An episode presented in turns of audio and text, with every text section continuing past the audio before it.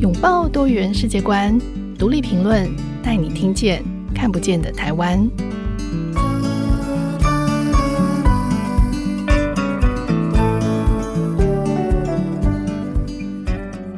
各位听众朋友，大家好，欢迎收听独立评论，我是节目主持人廖云章。啊、台湾文坛最知名的新二代作家陈又金，呃，他在二零一三年的时候以小说。少女忽必烈成为这个印刻文学生活志历来最年轻的封面人物哦。那在二零一五年的时候，又金又出版了第二本小说《准台北人》。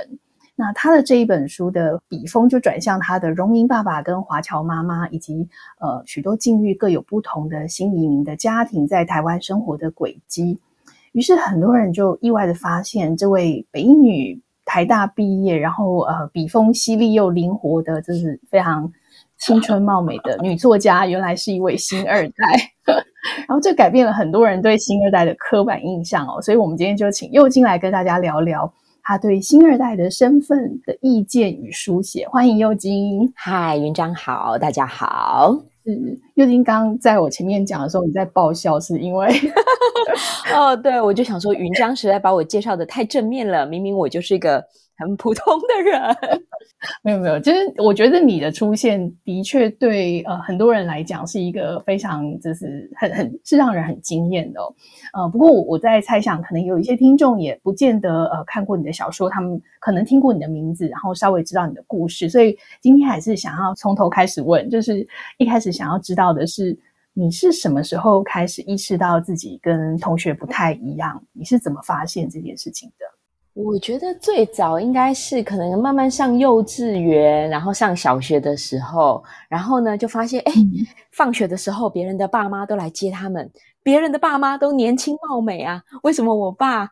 这么老呢？然后我妈国语又不标准呢？那个时候我就觉得，哎，好像好像我的家庭跟别人有一点点不一样。但是呢，等我更大以后呢，家长去参加。家长会这种东西的时候，我妈才说：“啊，我真的很不想跟其他家长一样，我去这些地方，嗯，因为她可以感受到别人都听不懂她讲的国语是什么。嗯”嗯嗯嗯，对呀、啊，所以我那个时候就觉得。就是我妈，她比方说同学啊的妈妈都会去参加那种导护妈妈，所以呢，我们放学的时候，也许每个礼拜有几次会见到别人的妈妈。但我爸妈因为都忙着工作，从来都没有参加这种学校活动。嗯嗯，所以你那时候你就开始慢慢意识到，就是因为我的家庭跟别人不太一样。那我看过你曾经在访谈里面提到说，其实成长过程里，你曾经觉得自己应该算是外省第二代，但后来你发现，哎。原来你也是新二代，所以这个我觉得这是一个很有趣的转变哦。因为外省二代在台湾其实非常的多，然后你看很多眷村文学，很多很多什么眷村菜，就大家对于这个身份在某个时代是非常 proud of 的。然后新二代现在也超级当红，就是，但是我很好奇你自己从这个两个不同的身份认同的这个转变的过程当中，你你是怎么去诶面对这样子，就是双重认同，或者是对这样子的差异？没错，我的身份认同，我觉得很大一部分都是从阅读而来。嗯、那我们家呢，就住在三重，新北市的三重区。嗯、那个时候呢，其实那里完全我们并不住在眷村的这个区域。可是我爸又是外省人，嗯、所以呢，当我在阅读这些所谓的外省文学的时候，发现，哎，他们讲的想我眷村的兄弟们，一我没有住在眷村，嗯、二也没有兄弟，到底该怎么办呢？嗯、那我就发现，诶，我们所读的这些外省文学，像白先勇老师，像。朱天心，像骆以军，嗯、那这些人呢？他们显然跟我都不是同一个世代的，啊，他们是我的父母辈。嗯，这当然也跟我爸很晚结婚生小孩有关系。他大概五十八岁的时候才生我，嗯、所以很多人会觉得，哎，那他是你的阿公嘛？就会觉得，哦。那我就想说，那跟我这些身份背景好像有一些类似的人，我就读他们的作品。后来读着读着，我发现其中一个很关键的差异就是时代的差别。嗯，那我那个时候呢，就觉得哦，那这些作品也许跟我的关系，嗯、呃，不是那么的直接。嗯、那我真的觉得，哎，读了这个作品跟我人生有关，应该是顾玉玲老师的，嗯啊、呃，我们移动与劳动的生命纪实。我发现，嗯，嗯，这些移工。虽然呢，他们跟我讲的语言完全不同，嗯，他们的嗯，在该怎么说，就是他们所经历的事物，也许那些雇主的压迫，就跟我的求学历程并不完全相同。可是呢，我却能够感觉到他们就离离乡背景的这种，跟我妈常常会讲说，哦，我们好怀念某一种辣椒酱啊，一回乡呢，就是要带很多礼物。那这些事情呢，其实是非常相近的。那我那时候才觉得，哦，那也许我可以从。所谓的新住民二代或是移民的观点来看待自己的生活，嗯，所以其实很有趣。你你反而是透过阅读慢慢找找到自己的这个认同的转变跟定位。的确你，你你的身份也是外省二代，但是你是你可能是全台湾超级年轻的外省二代，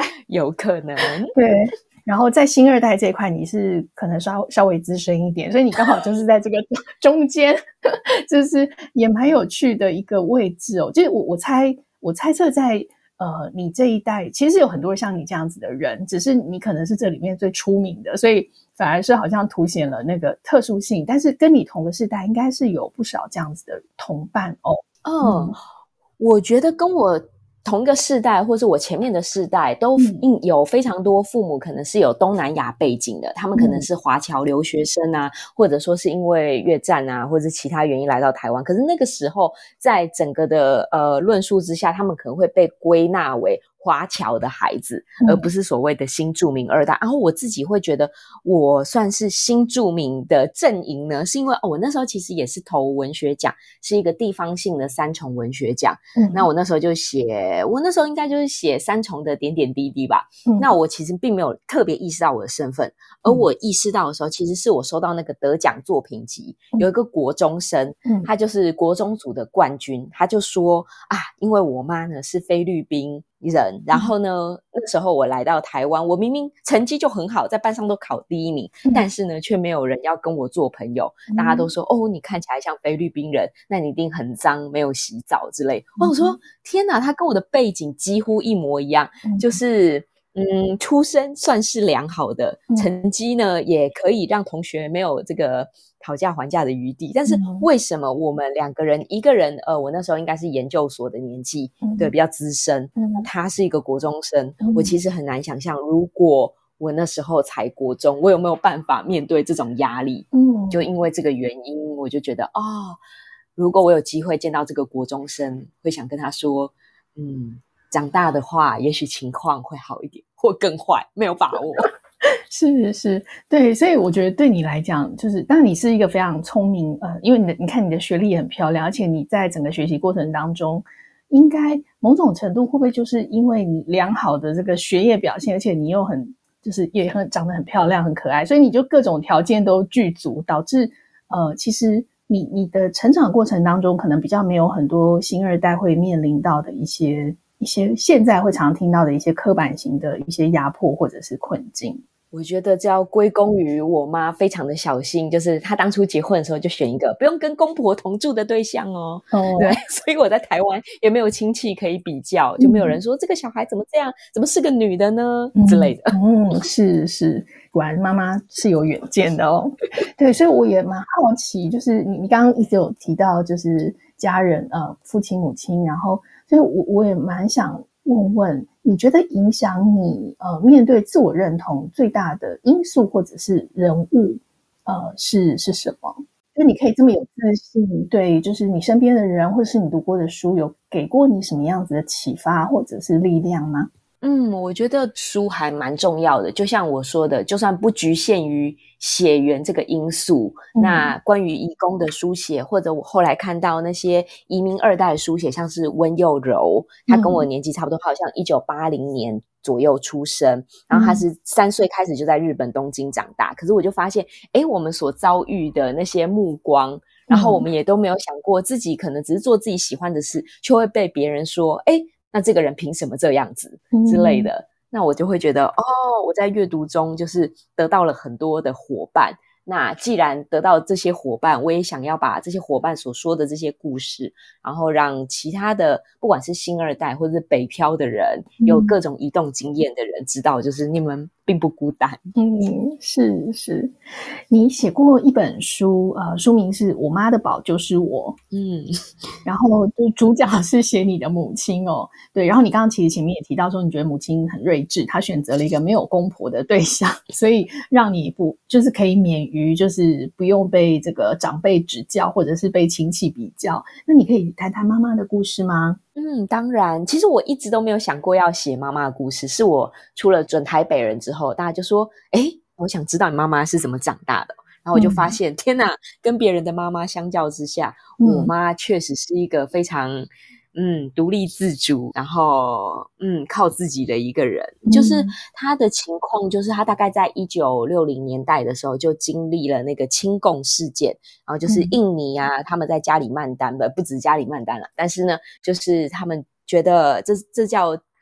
嗯，政党之间的政变，对，嗯、就是政变。然后呢，那时候苏哈托他决定就是嗯推翻现在的政府，所以呢，另一方面他就把矛头指向了共产党。那这时候就说，哦，这些拥有财产的华侨呢，他们是其中的这个叫什么危险人物，所以很多的华侨就被抓起来了，甚至被杀掉了。那我妈呢，就是为了逃离他们那个村庄。就到了亲戚家坤甸，那是一个比较大的城市，嗯、相较来说，华人也比较有守望相助的 这个功能。嗯、那时候他就一直住在亲戚家，可是在他心中呢，他就一直觉得，哇，印尼真的不是一个我可以长久居住的地方。如果有一天可以的话，我想要到一个华人的世界去。华人的世界非常的广泛，嗯、就是不管是中国啊、台湾啊、新加坡啊，而那个时候呢，我妈刚好又特别迷二秦二林，对，嗯、就是 简单来说，嗯、对，就是如现在我们流行的是韩流嘛，对，嗯、然后呢就看了这些啊，觉得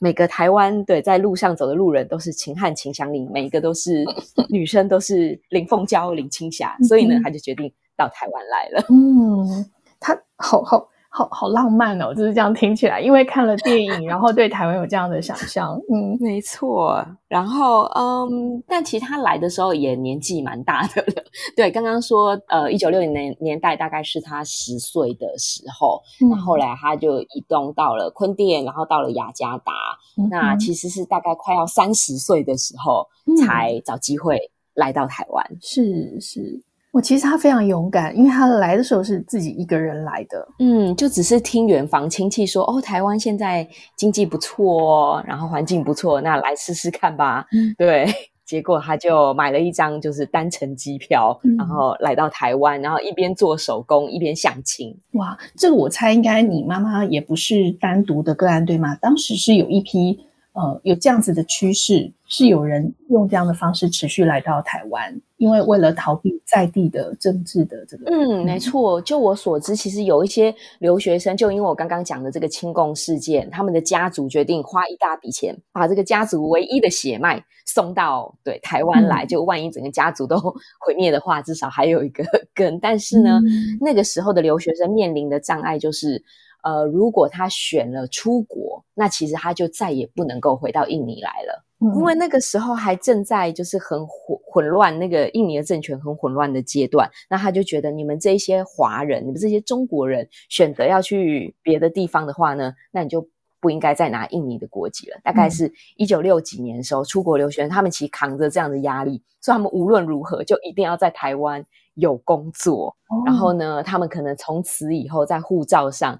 跟他的家人就是陌生人了，嗯、他就被除籍了，是非常的恐怖。那我妈来的时候呢，已经是一九八零年代了，所以呢，她还不用选择这个状况。那时候已经是你想出国那就出国啊。可是呢，那我妈已经就抱持着也许我不会再回来的心态。嗯哼，嗯，那个时候她就是选择就是拿着观光签证，而那个时候呢，台湾。的法规相对的来说比较松，嗯、所以呢，你如果是有华人的血缘，可以证明你们家的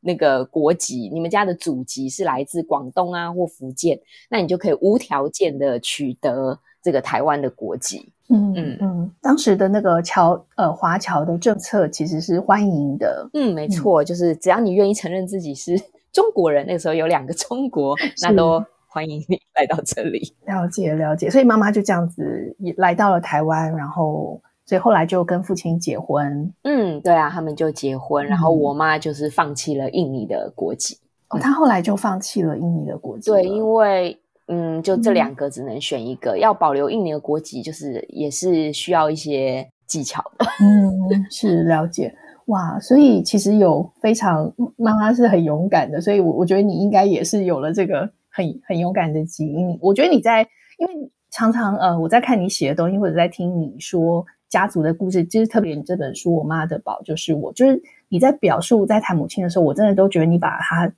呃写的非常的生动，然后好像他们就在他就在我们的身边，告诉我们这些事情，他自己对人生的智慧，他对很多事情的看法，他对台湾的看法。好，妈妈的故事，其实大家可以去看呃佑金的这本《我妈的宝就是我》，它里面其实有很多呃有趣的妈妈的形象跟妈妈的人生智慧。另外呢，其实幼金也在那个读评有一个专栏，然后里面其实写了跟妈妈一起回乡去探亲的故事，去回去印尼探亲的故事。那那些故事也非常的精彩，大家可以上网去搜寻。好，我们先休息一下，稍后再继续回来听幼金的故事。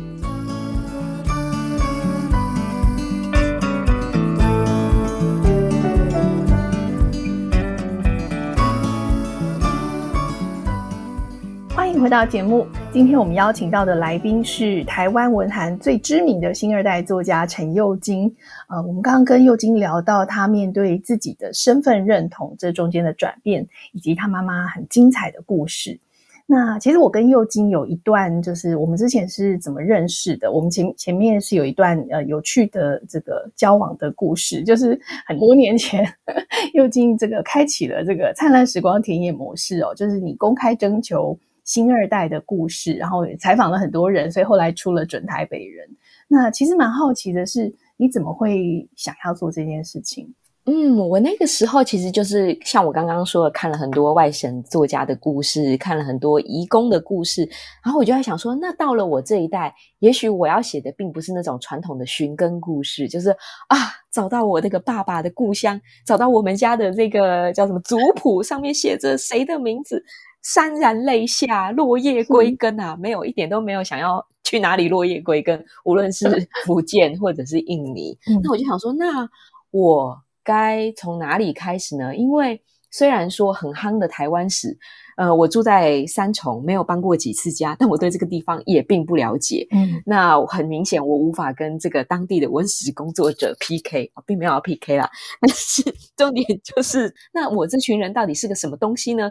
难道就像学术论文里面写的这些这群外籍配偶子女，还是什么？对，那些时候就只有就觉得，哎，所以得先要有外籍配偶才有子女。我说，那我自己到底是一个什么东西呢？嗯，所以后来呢？我那时候在出版社工作，然后我有一个朋友就说，呃，编辑朋友他就说，哎、欸，我认识一个人，他好像在跟开一个东南亚主题的书店，不然介绍你给他认识好了。于是那个人就张震，嗯、我就问张震说，哎、欸，那我想要访问这些，找到这些跟我类似背景的人，可是呢，嗯、大家都知道采访工作其实是一个有一点点风险的事情，你可能去了别人家。嗯然后呢，那个人可能会裸体出来开门，就是我同事发生真实事件，对，就是摄影师.记者本人都都非常的镇定，对，果然是经过大风大浪。对，重点就是我也不可能一个人带着录音笔，然后就冲到别人家去，你也不知道会会发生什么事。另外，我的这叫什么？嗯，这个资金是有限的，我只是一个研究生，没有办法说请这个受访者大吃大喝，所以呢，我会需要一个公开的场合。那最好的地方就是书店啦，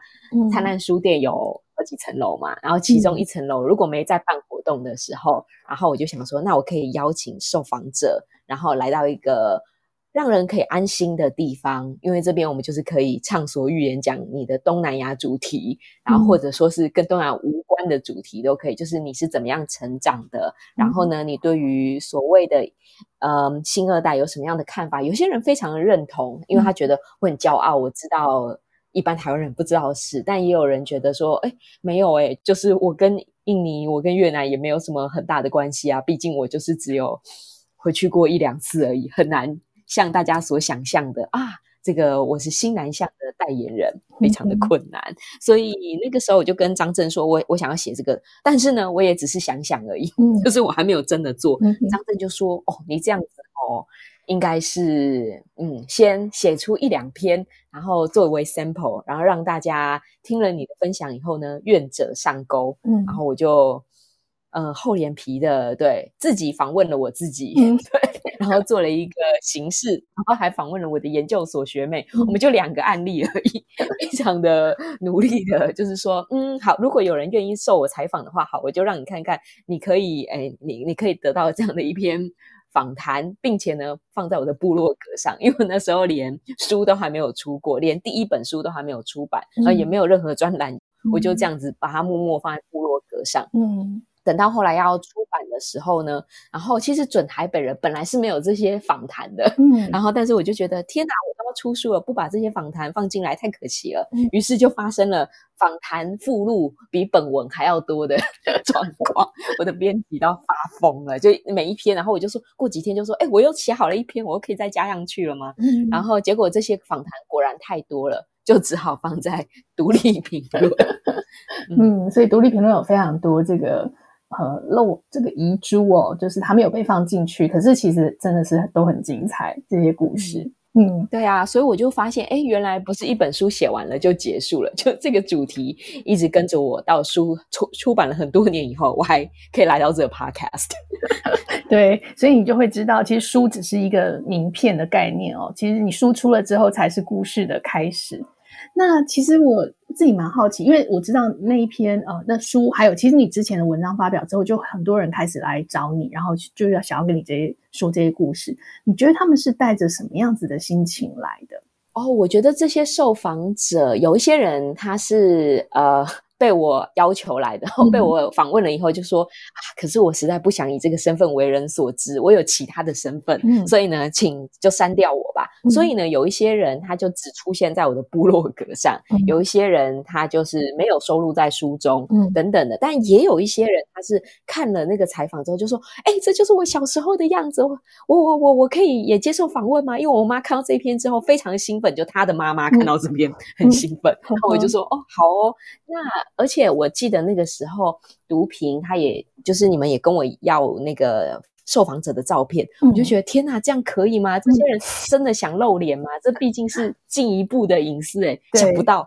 有一些受访者非常开心，说没问题，然后提供了超多照片给我。嗯，是，嗯，对我有我有印象，那些照片真的是都你一看就知道那种就是很陈年的泛黄的照片，可是非常的精彩，有那个时代的痕迹。对，嗯、非常对，因为他们真的寒暑假都会回去，就是有些人其实是有很深的关联，然后他们非常乐意就是分享他们的经验，让我非常惊讶，因为我以为大部。就像我这个时代的比较资深新二代是觉得这就没有什么好说的啊，但其实不，有人是非常乐意诉说的。嗯，是。所以访问这么多这个新二代，你自己印象最深刻的故事是什么？我其实只有那一段时期比较 认真的在访问，所以我最后大概是访问了二十几位左右。嗯、但我印象最深的其实是一个呃跟我背景也相似的女生，然后但是她说她爸爸那时候那阵子在洗肾，然后妈妈也都过世了，嗯、然后他就说啊、呃、天哪，跟你这访问的这一这两个小时三个小时以来呢，应该就是我这一个月所说的分量了吧？因为他回到家以后就没有人跟他说话，哦，然后爸爸的身体也不好，所以也没有办法。他是趁他爸爸洗肾的空档，然后出来跟我讲话的。哦、嗯，我就发现说，诶呃，因为我爸其实也差不多在我国中的时候住进安养院嘛。嗯、那我们常常会把议题就是分开来讲，比方说性别的议题，比方说呃移工的议题，或者说新住民的议题分开来谈。嗯，但是呢，我发现诶这些议题它常常其实是合起来的。嗯、就因为我们的爸爸都比较晚结婚嘛，他爸爸那时候九十几岁嘛，嗯、那但他才三十几岁，就会发现说，嗯、哦，就是这些议题它其实并不是孤立的。分开的，而是他们其实就在我们的生活里面，只是我们需要的时候才使用某一个滤镜来找到它。我就发现啊，新二代这个滤镜也许不足以观看我们所活的这个世界，它其实有很多很多的东西组织在一起的。嗯，的确是，而且我觉得你在那个时候其实扮演一个很好的树洞的角色啊，就是包括你刚刚讲这一个朋友，对，他他有这么多的话，可是他不知道可以跟谁说。这跟你说，反而是变成是一个最安全的策略吗？就是他可以把你这些故事交付给一个很会写的人。我觉得倒不一定是很会写，而是说，比方说，因为我会跟他们说，一我其实不是专业记者，那个时候，那我会把稿子给你看。如果你觉得人事实地物有任何想更改的地方，我们就更改它，没有问题。就我不需要做、嗯、做这么这个有公信力的事情。重要是要把你想说的话说出来。另外一个就是，嗯、呃，我觉得真实的资料呢，就是那些姓名啊、职业啊或年龄，有时候不一定是最重要的事情。嗯，啊，我们想讲的就是你能够有限度分享的那个范围。嗯，的确，所以这个的的确也不是新闻报道，它是。口口述历史，可是它也不完全那么的真实，因为可能每一个人在诉说的过程当中，还是有一些他想保留的事情。嗯，没错，对，所以他就会。所以这种嗯，有点像是虚构的非虚构，它反而是可以呈现出，也许是更更真实的一些情感。嗯，对，可以让大家更放心的把话说出来。的确，的确。所以我记得在你的受访者，其实有不少人有提到自己和父母因为语言而产生了冲突。嗯，对，像是说不喜欢妈妈在同学面前讲不是国语的语言，或者是说有一些母亲也不想教自己的小孩母语。那你觉得这是什么原因导致的？啊、嗯，我觉得他们其实很担心自己的国语，像我妈，她自己的国语就已经讲不好了，就因为讲不好国语，所以呢，可能会被周遭的邻居歧视啊之类的，那就不希望小孩有同样的遭遇。嗯、那另外一方面是台湾社会那个时候对于所谓的东南亚都还是处于既定的落后的印象，那。呃，这里面也有很深的阶级概念，比方说，嗯、哦，那也许有些华侨，他确实可以讲流利的国语，或者说是他可以讲英文，那好像就显得高人一等。嗯、那但其实并不是这样的，不管做什么工作，嗯、那大家应该都是平等的。地位，嗯，是是，你觉得这些年来，你看从呃那时候是二零一五呃一五年开始做这个事情，然后到这几年，因为二零一六就开始有新南向政策，所以很多事情开始有了一些转变哦。你有观察，就是这几年来新二代在面对自己的身份认同，有发生什么样子的改变吗？哦，我觉得有一群人。比我更年年轻的这一群人，他们就会很开心的说：“嗯、是，我是新二代，而且我想要证明，就是新二代有很多嗯有趣的面貌。”我觉得这是一个。正在发展中的认同，就像是我所说的，前面有什么外省新二代，他们已经形成很久了，嗯、而且现在疑似已经消失了 的认同。但是我觉得新二代还是一个刚开始的认同，但是我觉得也有更多的人很快就意识到说，我们不应该用这个血缘来这个判定新二代，嗯、而是说，那台湾很多土二代。对，就是土生土长的 土二代，但他们也同样对这个世界充满了好奇心。难道他们就不可以申请去印尼参访的计划吗？他们的印尼文可能是比我还要溜啊！嗯哼，是是，的确，我觉得这几年的政策还有很多的呃年轻的新二代，的确开始展现出了一些他们对于双重认同的自信，还有采取一些行动。所以，呃，我相信这几年也因为这个身份，你我记得上次我们见面在另外一个场合，你也是在，就是也是以新二代的身份在告诉大家一些故事。可是那时候你就说，你很希望可以放下这个身份、这个标签，然后也不要再叫你新锐作家。所以，我你看我今天都注意到，不要叫你新锐作家。感谢你。对，你现现在是成熟的专业作家，对，所以呃，这我觉得这的确就是一个过渡哦，一个一个转转变，当然跟社会发展，然后整个呃台湾的潮流是有关系的。所以回过头来看，就是从你开始一开始带出了这种新二代的浪潮，然后一路走到现在，你会想要对现在的新二代说些什么话？嗯，我会想说，就是不要相信任何人给你的定义，嗯、不管它是一种正面的期许也好，对，嗯、期待你成为新南向的小尖兵。但我小时候都被同学骂，长大就要我会会讲印尼语，这也太为难大家了吧，对吧？嗯、或者说是有些新二代就被人家要求说，哦，那你来讲两句菲律宾话来听听。他说。为什么我要表演这个给你听，对不对？嗯、而且也不一定会讲啊。对，你凭什么？你你先讲几句闽南语给我听吧，这样子就是没有人任何有权利要求你做什么事。嗯、那当然，如果是恶意的评论，那你就更不需要理会他。你也不需要说哦，为了这些恶意的评论，然后要证明你自己。嗯、那我觉得，当然现在也有些人他就觉得不，我就是要做一个真正的新二代，那他跟我的意见可能完全是不一样的，那我觉得也很好，就是不要被既有的框架给限制住了，包括我说的是话。好，真的是果然是很很聪颖灵慧，而且我觉得你很你很开放的去看待这样的身份，的确，这个认同跟身份有可能都是会跟着时代而有所改变的。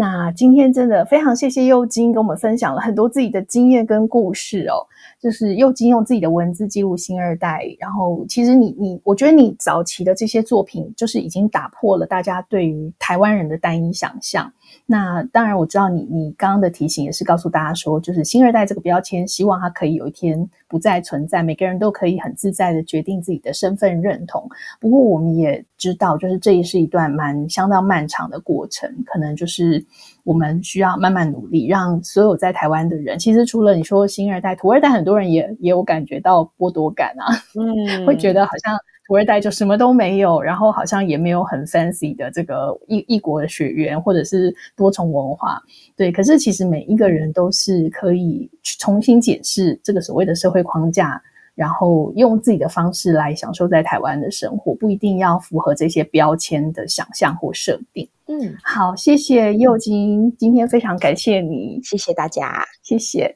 然后我们也要谢谢大家的收听。如果喜欢我们的节目，可以在收听平台上给我们五颗星留言，或是写信给我们。也很欢迎大家跟我们分享自己或身边的亲友，是不是也有过身份认同的挣扎，或者是跟不同来自不同国家的父母相处的经历。那这集的节目就到这里，独立评论下次的更新时间是六月十七号，请大家准时收听，我们下次见，拜拜，拜。